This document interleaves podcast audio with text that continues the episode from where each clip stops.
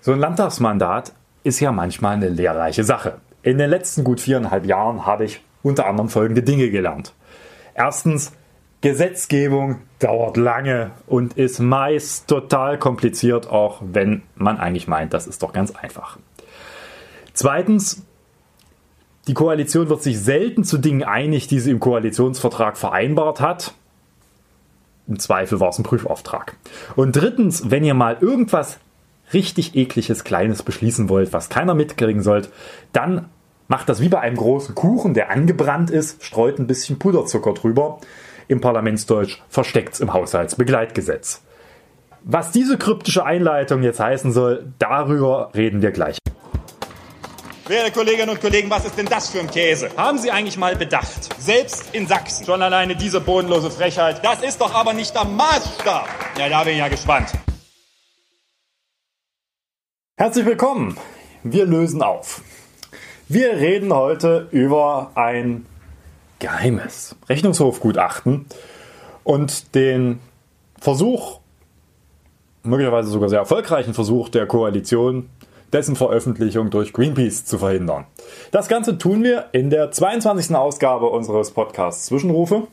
Und weil das alleine wahrscheinlich nicht ausreichen würde, haben wir den Podcast heute unter das Thema die SPD lässt sich über den Tisch ziehen gestellt und reden danach noch über den faulen Kompromiss zum 219a Strafgesetzbuch, also dem sogenannten Werbeverbot für Schwangerschaftsabbrüche.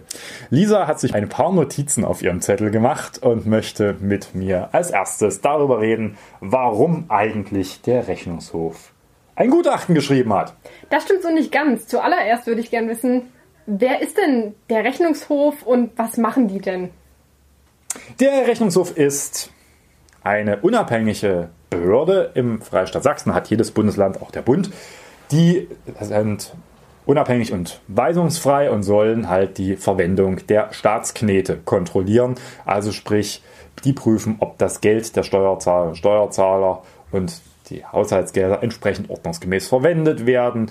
Und in dieser Eigenschaft kann der Rechnungshof, der an der Spitze einen Rechnungshofpräsidenten hat, auch Gutachten schreiben und Stellungnahmen abgeben. Das steht ihm nach Gesetz zu und genau davon macht er mitunter auch mal Gebrauch und leitet dem Landtag so das ein oder andere Stellungnahmchen zu bestimmten Fachfragen zu, indem er insbesondere die Arbeit von Behörden in finanzieller Hinsicht bewertet oder eben auch zu grundsätzlichen finanziellen Fragen und so eben geschehen im Zusammenhang mit dem Thema Braunkohle. Und das hat jetzt den Zusammenhang mit Greenpeace, nehme ich dann an. Genau. Denn es begab sich also zu jener Zeit, dass dieser sächsische Rechnungshof eine Stellungnahme, wir nennen es jetzt folglich Gutachten, schrieb, in dem es angeblich um die Frage geht, ob der Freistaat Sachsen ausreichend sogenannte Sicherheitsleistungen hat von den Bergbautreibenden geben lassen, um im Falle, dass das Unternehmen nicht mehr existent ist, abzusichern, dass danach die Renaturierung auch wirklich stattfinden kann, dessen, was die da in der Landschaft kaputt gemacht haben. Also eine nicht ganz triviale Frage, nicht, dass eines Tages ein berühmter ähm, tschechischer Investor oder wer auch immer vor der Tür steht und sagt, ja, wir hören jetzt mal mit der Braunkohle auf, wir haben keine Kohle mehr, ist alle, tut uns leid, ach, das Loch könnt ihr selber zumachen. Soweit so einleuchtend soll in dem Gutachten angeblich drinstehen, dass man da an der einen oder anderen Stelle aus unerfindlichen Gründen hat darauf verzichtet. Hast du dieses Gutachten denn einsehen können? Oder? Nein, deswegen bin ich auch sehr unterwegs im Hörensagen, denn dieses Gutachten ist, das ist ja jetzt der Punkt, als Verschlusssache eingestuft worden, sprich es gilt als geheim und darf die Öffentlichkeit nicht erreichen. Das durften nur die Mitglieder des zuständigen Ausschusses, also des Haushalts- und Finanzausschusses, beziehungsweise die stellvertretenden Mitglieder im stillen Kämmerlein einsehen und dabei mal ein paar Notizen machen, aber die durften sie auch nicht mitnehmen, sondern die wurden dann verwahrt. So ist der Umgang mit Verschlusssachen. Das kennen die Leute, die den Verfassungsschutz kontrollieren oder dergleichen mehr. Also ist geheim, angeblich, weil in dem Gutachten eine Vielzahl von Geschäftsgeheimnissen der jeweiligen Unternehmen offenbart werden sodass wir das Gutachten alle nicht kennen. Dachte sich Greenpeace, schlecht, weil ist eine interessante Information und für die Frage auch der Wirtschaftlichkeit der Braunkohle, gerade in der momentanen Zeit, Stichwort Kohlekommission, aber auch schon in den letzten Jahren, durchaus ein wichtiges Thema. Deswegen sind die auf die Idee gekommen beim Rechnungshof, einen entsprechenden Antrag zu stellen, dass das herausgegeben wird. Und zwar nach dem Umweltinformationsgesetz. Das Umweltinformationsgesetz ist eine Art Transparenzgesetz, Informationsfreiheitsgesetz für den Umweltbereich. Das sollte sicherstellen und soll sicherstellen, dass Umweltdaten den Bürgerinnen und Bürgern sehr leicht auf Anfrage zugänglich gemacht werden können, umfasst aber auch solche Stellungnahmen zu grundsätzlichen Umweltfragen. Also sind die auf Grundlage dieses Gesetzes zum Rechnungshof haben gesagt, hier, lieber Rechnungshof, her mit dem Ding. Der hat gesagt, nix, nix, vertraulich, geheim ist nicht. Dann ging Widerspruch, Entgegnung zum Widerspruch her und mittlerweile ist man auf dem Klageweg gewesen. Ja. Und um zu verhindern, dass nochmal jemand auf die Idee kommt, beim Rechnungshof nachzufragen, hat man dann einfach das Gesetz klammheimlich geändert, nämlich das Umweltinformationsgesetz, und hat reingeschrieben, dass es für den Rechnungshof nicht gilt. Fertig war die Laube. Seitdem kann man sich nicht mehr auf das Umweltinformationsgesetz und auch erst recht nicht auf ein nicht existierendes Informationsfreiheitsgesetz im Freistaat Sachsen berufen, wenn man solche Informationen beispielsweise vom Rechnungshof haben will. Da sind wir jetzt also mitten in dem Punkt, wo sich die SPD hat über den Tisch ziehen lassen. Ja. Wie kann das denn sein, dass das so klammheimlich da mit reingeschrieben wird? Naja, die parlamentarischen Schandtaten begeht man ja nicht nur zu Fußball-Weltmeisterschaften, sondern auch gerne mal vor Weihnachten. Schuld ist das sogenannte Haushaltsbegleitgesetz. Schuld in Anführungsstrichen, weil es hat ja niemanden, niemanden gezwungen, das Ding da zu ändern. Und in diesem Haushaltsbegleitgesetz hat man klammheimlich vor Weihnachten, kurz vor dem es beschlossen wurde, im sogenannten federführenden Ausschuss in der Schlussberatung noch einen Änderungsantrag zum Haushaltsbegleitgesetz gestellt. Das Haushaltsbegleitgesetz ist so ein Gesetz, das kann man nicht klar fassen. Das nennt sich Omnibusgesetz, also sprich, ist für alle was dabei. Das dient eigentlich dazu, neben dem eigentlichen Haushaltsgesetz, wo das Geld verteilt wird, noch Gesetze anzupassen, die ich ändern muss, um das Geld zu verteilen. Also beispielsweise, wenn ich mehr Geld für Kitas zur Verfügung stelle, um den Schlüssel anzupassen, den Betreuungsschlüssel quasi zu verbessern, dann muss ich im Kita-Gesetz auch noch an der entsprechenden Passage ändern, dass der Betreuungsschlüssel wie folgt ist. Logisch. Deswegen gibt es dieses Haushaltsbegleitgesetz. Nun steht aber nirgendwo, dass man in diesem Haushaltsbegleitgesetz nur haushaltsrelevante Dinge ändern darf. Beispielsweise hat in einer sichtlichen Schandtat parlamentarischer Unkultur seinerzeit die Koalition, selbe Koalition aus CDU und SPD, im Jahr 2015 mal einfach noch eine halbe Kommunalrechtsreform in das Haushaltsbegleitgesetz eingeflochten und das Abgeordnetengesetz geändert obwohl das nicht zwingend notwendig war an dem Punkt. Nun ja, dieses Haushaltsbegleitgesetz hat man jetzt also in der letzten Beratung genutzt, mittels eines kleinen schnucklichen Änderungsantrags einfach einen neuen Punkt einzufügen. Da wurde dann also ein neuer Artikel eingefügt und in dem heißt es dann, das sächsische Umweltinformationsgesetz in der Fassung vom so und so vierten wird wie folgt geändert und dann sinngemäß eingefügt, dass es keine Anwendung für den Rechnungshof findet. Und das wurde dann durch den federführenden Ausschuss so beschlossen und der Landtag hat am Ende das Gesetz, auch das Begleitgesetz, so akzeptiert und damit ist das seitdem Gesetz und fertig. Die Grünen haben damals dagegen gestimmt, weil ihr das schon wusstet oder? Man sollte im Parlamentarismus offen sein, dass äh, wir da auch nicht wussten, worum es ging. Also ich saß in der entscheidenden Sitzung des Haushalts- und Finanzausschusses. Wir haben auch die Koalition gebeten, quasi da mal zu erläutern. Das ist eigentlich das Normalste von der Welt. Die waren erstaunlich wortkarg, deswegen kam uns das Spanisch vor, also haben wir nicht zugestimmt.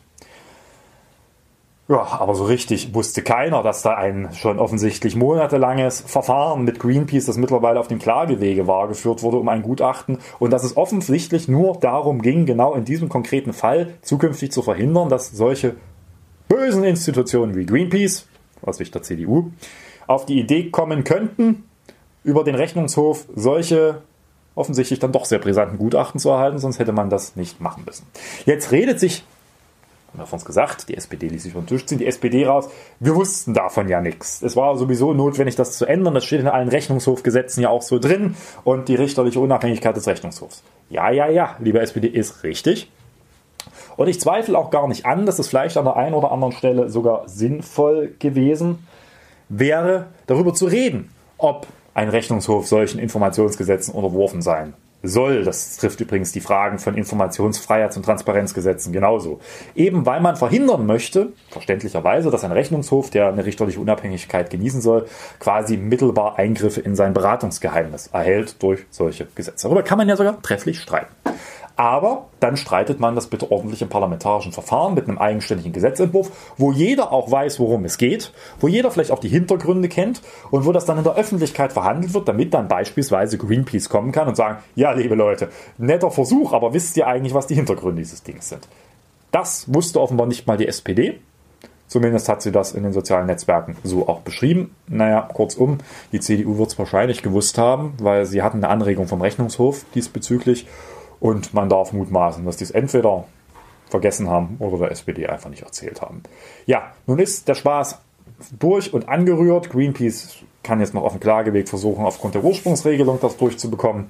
Mal gucken, was da rauskommt. Aber das Ganze hat einfach ein riesengroßes Geschmäckle, dass wir hier im Freistaat Sachsen mal wieder dazu gekommen sind, dass man versucht, Informationsansprüche engagierter Bürgerinnen und Bürger oder Umweltinstitutionen einfach niederzumachen, indem man im Zweifel auch nicht davor zurückscheut, das Gesetz zu ändern. Ja, und wie gesagt, ist nicht das erste Mal. Und vielleicht bringt man irgendwann mal dieser Koalition bei, dass Stiel nicht das Ende des Besens ist. Ja, statt mehr Transparenz, wie das sicherlich wünschenswert gewesen wäre, kommt man ja dazu, dass es äh, zwangsläufigerweise weniger Transparenz gibt. Informationsgehalt ist auch ein Schlagwort, das unser nächstes Thema angeht, nämlich der Paragraph 219a des Strafgesetzbuches. Man hat ja jetzt schon mittlerweile recht viel lesen können über diesen Kompromiss. Schließt jo. du dich denn der kritischen Meinung an? Ja, das ist Halbgewalt, doch Scheiß. Das kann man mal so zusammenfassen. Sicherlich, es ist eine Verbesserung, minimale Verbesserung gegenüber dem Status quo, also dem pauschalen Verbot der Werbung für Schwangerschaftsabbrüche, aber es ist nicht mal auf der Hälfte stehen geblieben, sondern irgendwie kurz nach dem Loslaufen.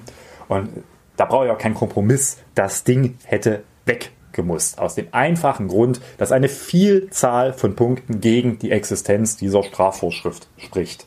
Es spricht rechtsdogmatisch dagegen, dass man etwas bestraft, was eine Information zu einer an sich straffrei gestellten Handlung ist. Das ist absurd. Das ist einfach strafrechtsdogmatischer Unfug. Es spricht auch dagegen, dass wir im Strafrecht eigentlich davon ausgehen müssen, dass ich nur dann strafrechtlich sanktioniere, wenn ich über andere Wege nicht weiterkomme. Auch das ist beim Thema Informationen über Schwangerschaftsabbrüche evidenter Käse, weil es gibt andere Regelungen, mit denen ich überschießende Werbung, also wirklich das Anpreisen von Schwangerschaftsabbrüchen beispielsweise dann verhindern könnte, nämlich das ärztliche Berufsrecht. Und drittens, wir schaffen uns das nächste Problem, weil warum zum Kuckuck soll nun die Bundeszentrale für gesundheitliche Aufklärung und die Bundesärztekammer, die nicht mal eine staatliche Institution ist, sondern eben eine berufsständige Vertretung, in der Frage der Straffreiheit einer Information gegenüber Ärztinnen und Ärzten in ihrer Berufsausübung besser gestellt werden. Auch das kann keiner verstehen. Kurzum, es wäre besser gewesen, weil alle drei Probleme hätten wir nicht gehabt, das Ding ein für alle Mal als Relikt aus längst vergangenen Zeiten, wenn es um das Thema Rechte von Frauen geht, zu beerdigen. Stattdessen haben wir erlebt, SPD, Grüne, Linke und FDP sind sich zwar einig in der Sache, nur allein die SPD hat damit der CDU doch einfach nur Quatsch beschlossen. Um es von dieser rechtlichen Ebene nochmal runterzuheben, heißt es ja auch, dass den Ärztinnen und Ärzten gewissermaßen ein Misstrauen gegenüber ausgesprochen wird, weil man scheinbar meint, sie sind nicht imstande darüber auch so informieren zu können, dass das eben keiner Werbung gleichkommt. Ja, aber wenn ich dieses Misstrauen einmal hege, dann kann ich äh, sie das komplette ärztliche Berufsrecht umdrehen. Es ist nun mal so, dass generell schon das unlautere Anpreisen von Leistungen durch das Berufsrecht der Ärzte untersagt ist. Das gilt für jede Behandlung. Und umgekehrt, für andere Behandlungen darf ich ja auch werben. Also im Sinne von einer sachlichen Information. Und niemand wollte hier mit der Abschaffung des 219a irgendwelche unlauteren Werbemaßnahmen für Schwangerschaftsabbrüche forcieren. Es ging nur darum, dass die Ärztinnen und Ärzte, wie sie über jede andere ärztliche Leistung informieren dürfen, dies auch straffrei tun dürfen. Zum Wohle der Frauen, die einen Schwangerschaftsabbruch in der entsprechenden Fristenregelung vornehmen wollen. Denn das Natürlichste von der Welt, dass ich dann wissen will, beispielsweise mit welchen Methoden das der jeweilige Arzt oder die jeweilige Ärztin und vielleicht auch mit welchem Erfahrungshintergrund das macht. Das ist mein Recht als potenzielle Patientin in dem Fall eben sich sachlich darüber zu informieren und damit auch mein Recht auf freie Arztwahl auszuführen. Das scheint aber offensichtlich hier keinen zu interessieren, zumindest nicht in der Koalition. In den sozialen Netzwerken wurde ja diskutiert, ob sich denn die Männer aus dieser Diskussion nicht ein bisschen zu sehr herausgenommen hätten. So nach dem Motto, ja, jetzt lass die Frauen da mal reden, schließlich betrifft es ja auch am Ende nur die und wir machen in der Zeit irgendwas anderes. Hast du das auch so wahrgenommen? Würdest du das auch so beurteilen? Es ist eine schwierige Frage, mich ein bisschen zurückhalten, weil andersrum sich natürlich Männer sehr schnell den Vorwurf gefallen lassen müssen, wenn sie über Schwangerschaftsabbrüche reden, dass sie von etwas reden, was sie gar nicht betrifft und deswegen dazu lieber schweigen sollten. Auch das ist ja durchaus in den Debatten auch ein legitimer Vorwurf. Männer können nicht schwanger werden und das ist auch vielleicht das Problem, warum wir nach wie vor eine so restriktive Rechtsregelung wie den 219a haben, weil Männer vorrangig im Bundestag Politik machen und damit über den Körper von Frauen entscheiden. Das ist halt die Krux dabei. Deswegen weiß ich nicht, ob der Punkt ist, dass es hier, ob sich nun Männer oder Frauen vorrangig in die Debatte da eingebracht haben im Bundestag. Das muss jede Fraktion selber für sich entscheiden. Viel entscheidender finde ich die Frage, warum man nicht an dem Punkt auch mal gefragt hat, ist das eigentlich eine sachliche Entscheidung, die ich an Fraktionsgrenzen lang orientieren muss? Weil hier geht es also mittelbar auch um das Recht der Frauen an ihrem Körper. Es geht um das Recht des Lebens. Es ist also eine nachgelagerte Entscheidung auch zum 218. Da kann ich auch vertreten, dass man das mal nicht an Fraktionsgrenzen lang macht, sondern eben zu sogenannten Gewissensfragen erklärt und dann auch eine Abstimmung beispielsweise freigibt. Das wäre in dieser Sache vollkommen legitim gewesen und dann hätte es die Mehrheit gegeben. Aber nun gut, das wollte ja die CDU nicht, die ja diese sachlich gebotene Abschaffung des 219a, gegen die kein einziger sachlicher Grund, außer naturrechtliche Überlegungen nach dem Motto, es darf nicht sein, was nicht sein kann, oder es kann nicht sein, was nicht sein darf, spricht, hätte, wie gesagt, nichts dagegen gesprochen, diesen einfach aus dem Strafgesetzbuch rauszunehmen. Aber das wollte die CDU nicht, weil sie das Ganze aufgeblasen hat zu einer grundsätzlichen Frage von Leben und Tod, was es mit Verlaub einfach mal nicht ist, weil auch Ärzten da ein quasi eine Charlatanerie unterstellt wird in ihrer ärztlichen Berufsausübung, die ich persönlich eine Frechheit finde. Also vor diesem Hintergrund ist das Ganze einfach eine politische Entscheidung. Man wollte als Union nicht und man wollte bewusst diese Aufladung, vielleicht auch um das konservative Profil mal wieder in der CDU zu schärfen. Und deswegen ist es halt nichts geworden. Leidtragende sind jetzt Ärztinnen und Ärzte und die Frauen, die auf die Ärztinnen und Ärzte angewiesen sind in einer solchen Situation. Ich kann nur hoffen, dass mit anderen Mehrheiten oder vielleicht auch mit einer neuerlichen Entscheidung des Bundesverfassungsgerichtes irgendwann mal zu dieser Frage sich vielleicht dann der 219a in die Reihe der Relikte des Strafgesetzbuches einreiht, die man aus guten Gründen aussortiert hat. Damit haben wir unsere beiden Themen doch ganz gut abgearbeitet, denke ich. Und kommen zum Mitbringen. Wie beim Landtagspräsident, der ist auch immer froh, wenn er seine Tagesordnung abgearbeitet hat. Ja, wir kommen zum Mitbringsel, was ja eigentlich der schönste Punkt der Tagesordnung ist. Wir haben als Mitbringsel einen kleinen Wochenausblick und Rückblick in deinen Terminkalender dabei. Genau. Am Wochenende steht der Landesparteitag der Grünen an in Chemnitz. Wir reden über das ja, Landtagswahlprogramm. Es geht los. Es gibt einen schönen Programmentwurf und weit über 100 Änderungsanträge, viele kleinere, ein paar werden sicherlich auch streitig diskutiert werden. Ich glaube, man braucht kein Prophet sein, dass wir beispielsweise mal wieder eine Debatte über das Wahlalter führen werden, 14 oder 16. Mal gucken. Wird sicherlich eine spannende Debatte. Grüne Parteitage leben ja auch von einer gewissen Auseinandersetzung.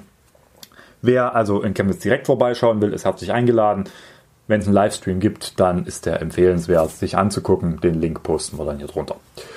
Und ein Blick zurück, wer lieber sich nicht mit Livestream beschäftigen will, sondern äh, mit anderen Darbietungen über Politik, dem sei herzlichst ans Herz gelegt der Film Wise über Dick Cheney, der jetzt in die Kinos gekommen ist. Ein zugegebenermaßen an manchen Stellen sehr pointiert und leicht bösartiger Film über den ehemaligen Vizepräsidenten unter George Bush Jr. Aber diejenigen, die so ein bisschen den amerikanischen Politikbetrieb zu dieser Zeit ja, kennengelernt haben von außen und das ein oder andere so richtig nie verstehen konnten, die verstehen vielleicht ein bisschen mehr, warum die Vereinigten Staaten manchmal so wahrgenommen werden, wie sie wahrgenommen werden und warum ein großer Bürokrat, der eigentlich nie was zu melden hatte, Vizepräsident werden konnte. Kann ich nur sehr empfehlen. Ja, und nach diesen beiden Veranstaltungstipps fürs Wochenende sind wir auch am Ende des heutigen Podcasts. Ich hoffe, es war nicht zu ernüchternd, was wir heute erzählt haben. Wenn ihr eine Idee habt, worüber wir sonst reden sollen, dann gehen uns auch nicht die Themen aus, was heute noch nicht das Problem war. Aber wer weiß, was in den kommenden Tagen so passiert. Manchmal ist ja auch einfach Ruhe im Land. In Sachsen selten, aber das ist ein anderes Thema. Dann schreibt uns einfach eine Mail oder eine Nachricht oder was auch immer mit Themen, wo ihr sagt, jo, darüber könntet ihr doch mal gemeinsam reden. Wir versuchen das dann irgendwie hinzukriegen, selbst wenn wir keine Ahnung haben. In diesem Sinne, einen schönen Tag.